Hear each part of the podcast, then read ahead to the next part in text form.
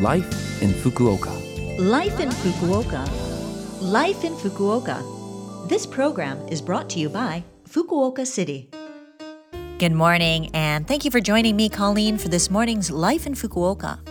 Life in Fukuoka is a short program to share information with you on how to live more comfortably in Fukuoka City, as well as give you tips and advice on life here and things to do when you're out and about. Life in Fukuoka is on in English every Monday morning at this time, so be sure to tune in. Life in Fukuoka. Well, we are very nearly to December now, and it really feels like winter is settling in. And so I have no doubt that your heaters, portable stoves, and other warm equipment is out being used. And so today I want to share with you a few tips on using them safely. Naturally, make sure there's nothing flammable around your heating units, things like paper or cloth. When you're using gas or kerosene heaters, make sure you ventilate the room on a regular basis. Apparently, there have been reports of products in bathrooms and toilets as being the cause of some fires. The warm water wash function on the toilet seat was the reason for one of these fires, so it's important to make sure your appliances are up to date and that there is no dust buildup around the plugs, as this can be the cause of fires. Just a quick clean with a vacuum hose or dry wipe will take care of that. With the cold weather, making hot pots at home becomes a more regular thing, especially in my house.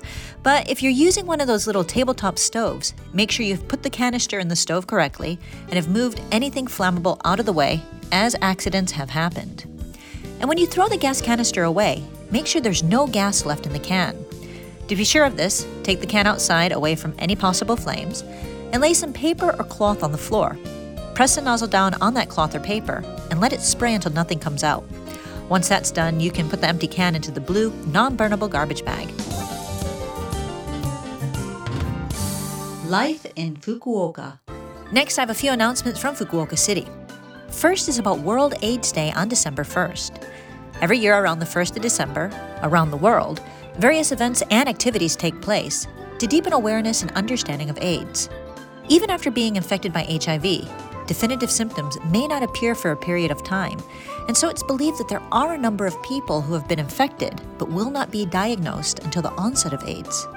By detecting HIV infection early and receiving the appropriate health care and treatment, the onset of AIDS can be delayed. At the health and welfare centers of each ward, HIV screening is offered. This screening is free of charge and anonymous, so if you think you may be at risk, get checked as soon as possible.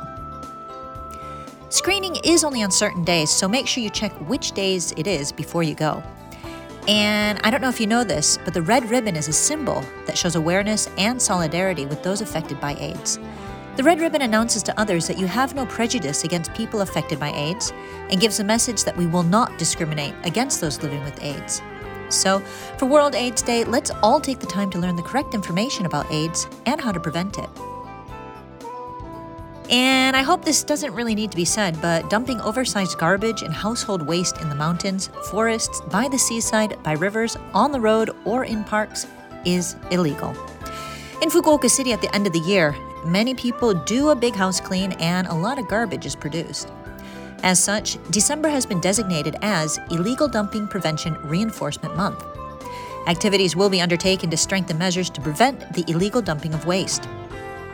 Fukuoka City has, in cooperation with the police, installed surveillance cameras and warning signs in places where illegal dumping is common and will carry out patrols of those areas.